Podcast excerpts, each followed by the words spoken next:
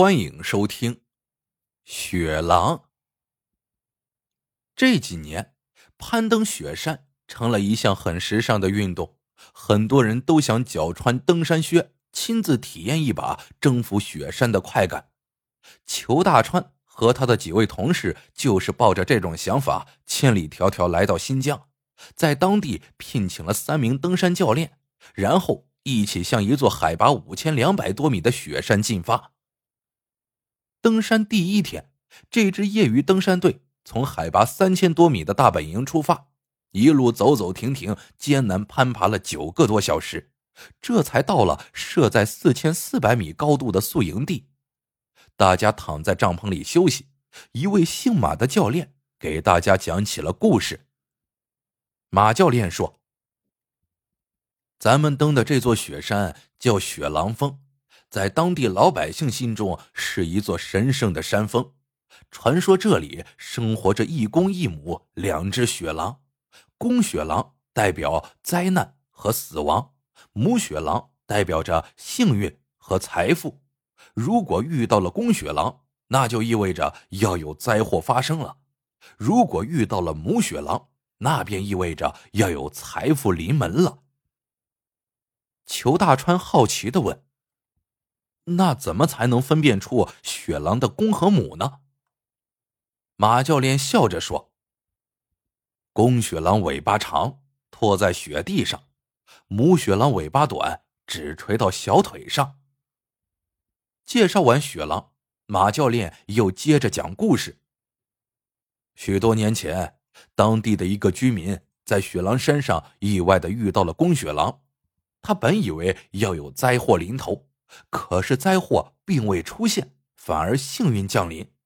在雪狼出现的地方，他意外的发现了一颗钻石之王。那个居民高兴坏了，兴高采烈的偷偷将钻石带回了家。可是啊，他刚一进家门，灾难便发生了。他所在的那个村落突然发生了强烈地震，他一家五口人全被倒塌下来的房屋压死。奇怪的是。与他同村的其他居民家里却连一个人都没有死。更加奇怪的是，地震过后，他带回家的那颗钻石之王也不翼而飞了。马教练刚讲完故事，裘大川他们都笑了，纷纷说：“这个故事太神奇了，不相信。”马教练也说：“这只是一个传说，大家呀，当故事听听就可以了。”这时。裘大川的同事小江觉得有点尿急，于是钻出帐篷去方便。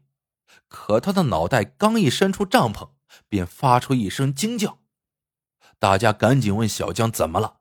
小江半天才回过神来，脸色煞白的扭回头说道：“我刚才好像是看到雪狼了。”小江一说这话，大家都笑了。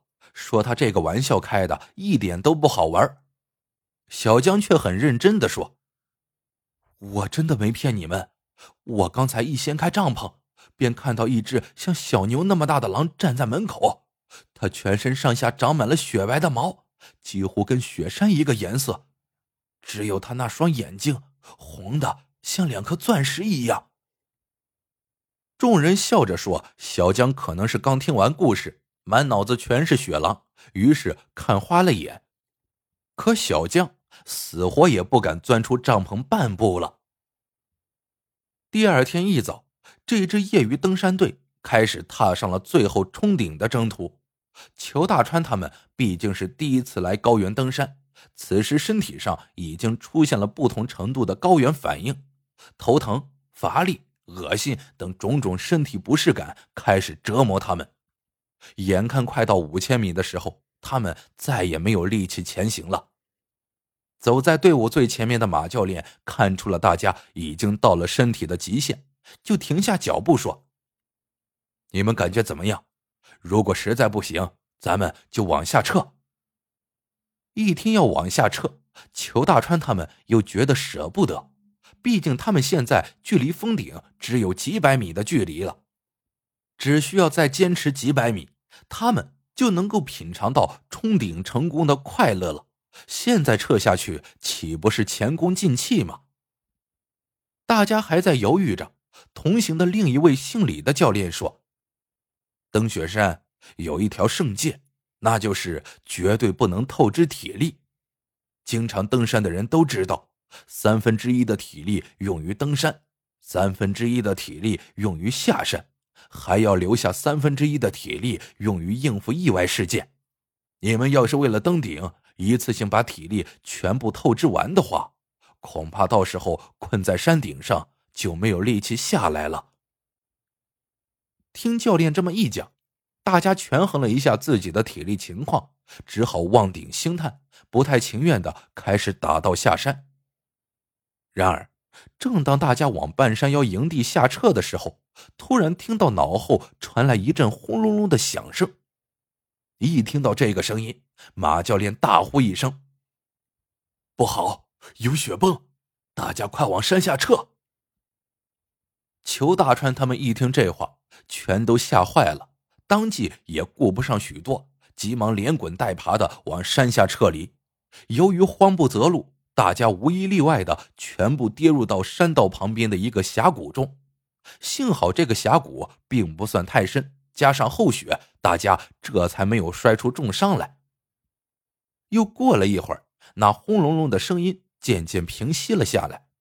马教练这时才长吁一口气说：“咱们总算是躲过了这一劫。”雪崩停止后，大家开始寻找出谷的道路。不过刚走没几步，裘大川突然有了意外的发现：“你们快看，这是什么？”裘大川指着脚下一件隆起的东西说道：“大家循着声音凑过来一看，不由得完全惊呆了。在裘大川脚下，竟然是一块通体透明、全无一丝杂质的极品金刚石，重量少说也有一两千克拉。天哪，我们要发大财了！把这么大一块钻石弄下山，我们能卖多少钱呢？”小江啧啧惊叹着说：“大家看着这块晶莹剔透的宝石，心里全都乐开了花。”裘大川他们一边兴奋的说着话，一边弯腰要将这块宝石抬起来。这时，马教练突然出声喝止：“都别动！”怎么了呀？裘大川他们愣住了。你们忘了我昨天晚上讲的那个故事了吗？马教练皱着眉头说：“这块宝石不能动，因为它上面有雪狼的诅咒。”别开玩笑了，教练。”裘大川不以为然的说：“你昨天不是说了吗？那只不过是个传说。”无风不起了，马教练很严肃的说：“雪山里有太多的神秘，我们宁可信其有，不可信其无。”大家听我的，必须赶紧想办法离开这里。马教练虽然极力催促大家离开，但是谁也舍不得迈动脚步。三位教练对视了一眼，马教练又说道：“你们没来过雪山，所以不知道，其实这座山上是极少发生雪崩的。可是昨天晚上，小江刚说过他看见了雪狼，今天我们就遇到了雪崩。”难道你们就不觉得邪门吗？另一位姓孙的教练也跟着说：“我们可不想惹祸上身，你们要是再执迷不悟，我们三个可就走了。到时候你们要是找不到回营地的路，困在这座峡谷里，可别怨我们见死不救。”在三位教练的极力制止之下，裘大川他们只好极不情愿的跟在教练身后，寻找回营地的路。他们一直走到了天色渐暗之时，才回到了营地。此时大家早已筋疲力尽，再加上高原反应，所以一进帐篷便一头钻进睡袋，像死猪一样睡了过去。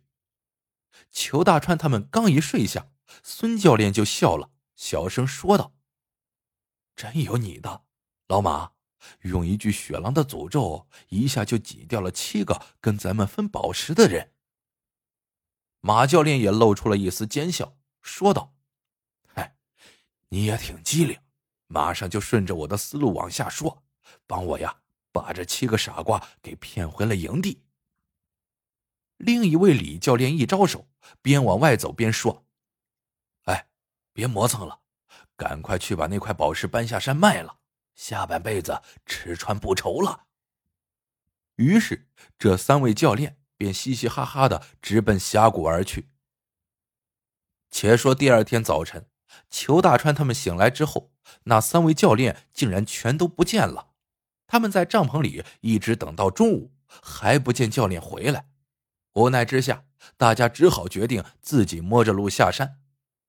众人刚走出帐篷，小江突然发出一声惊叫：“你们看，雪狼！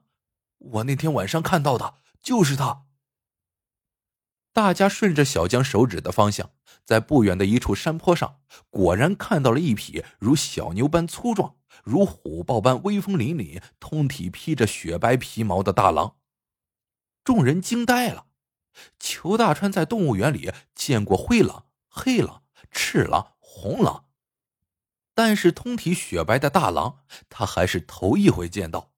只见那匹白狼仰天发出了一声令人毛骨悚然的嚎叫，就向雪山的深处跑去，一眨眼功夫便不见了踪影。雪狼离开后很久，众人才回过神来，他们依稀想起雪狼出现的方向。正是昨天他们遇困的那个峡谷的方向，在雪狼跑过的雪地上，众人还看到了一双红手套，那双手套是马教练的，大家心中升起了一种不祥的预感。雪山真的太神秘了，受到雪狼惊吓的众人在惊慌失措中，连帐篷都顾不得收，草草收拾起背包，沿着来时的路匆忙下山。上山不易，下山更难。下山时两腿发软，没有支撑点，步子迈的稍微大一点就会摔倒。大家觉得通往大本营的这一千多米路程似乎比天涯还要遥远。夜幕降临时，他们总算依稀看到了终点。一百多米外的雪地上亮着点点灯光，那里就是大本营了。然而，就在此时。裘大川突然感到脚底被什么东西绊了一下，他一个站立不稳，重重的摔倒在了雪地上。这一跤摔的实在不轻，裘大川的鼻子都被碰出了血。裘大川咧着嘴，捂着鼻子从地上爬起来，低头朝脚下一看，不由吓出了一身冷汗。原来绊倒他的居然是那块通体透明。全无一丝半点杂质的极品金刚石，太邪门了！裘大川已经忘掉了鼻子上的疼痛，倒吸着凉气说道：“大家听到声音，全都围了上来，都觉得这事儿太过邪门。峡谷中的那块宝石，怎么像长了翅膀一样飞到了山脚下呢？怎么办？”裘大川的同事小芳说。反正已经到了山脚下，即使再发生雪崩，也伤不着咱们了。不如，不如咱们把这块宝石搬回大本营吧。小芳这句话说出了在场大部分人的心声。天下熙熙，皆为利来；天下攘攘，皆为利往。在巨大的财富面前，又有几个人能不为之动心呢？大家的眼神里透出一股既紧张又兴奋的光，死死的盯着这块诱人的宝石，谁的视线都不舍得离开。就这样沉默了十多分钟，最后，裘大川狠狠的咽了口唾沫，强自收敛心神，将头抬了起来。他用略带嘶哑的声音说道：“大家听我一句话，我不敢肯定这块宝石上。”到底有没有什么所谓的雪狼诅咒？如果没有，我们把宝石带下山，就可以成为大富豪。可是万一要有，我们就会给自己和家人带去巨大的灾难。是财富重要，还是我们的亲人重要？大家现在做个选择。觉得亲人重要的，现在请跟在我身后，我们一起下山。觉得财富重要的，你们可以留下这块宝石。便归你们所有了。说罢这话，裘大川转过身去，头也不回的迈着坚实的步子朝山下走去。小江犹豫了一下，也坚定的抬起头，紧跟着裘大川走下山去。另外几位同事看了一眼裘大川和小江的背影，又看了一眼脚下的宝石，眼神里掠过一抹痛苦且茫然的神色，最终还是恋恋不舍的一步一回头朝山下走去。最后只剩下小芳一个人还站在宝石面前，脸色通红，额头上一阵阵的往外冒汗，好几次他蹲下身子想将脚下的这块诱人的宝石搬起。可是每次蹲下，他脑海里便会浮现出妻子和孩子灿烂的笑容。经过一番痛苦的内心挣扎之后，最终小芳一跺脚，发出一声长长的叹息，一脸痛苦的往山下走去。就在小芳刚刚转身离开宝石之际，众人猛地看到一条白影从雪山一侧冲出，像一团白雾似的朝雪山上疾若流星的奔去。又是雪狼，这是裘大川他们三天两夜内第三次遇到雪狼。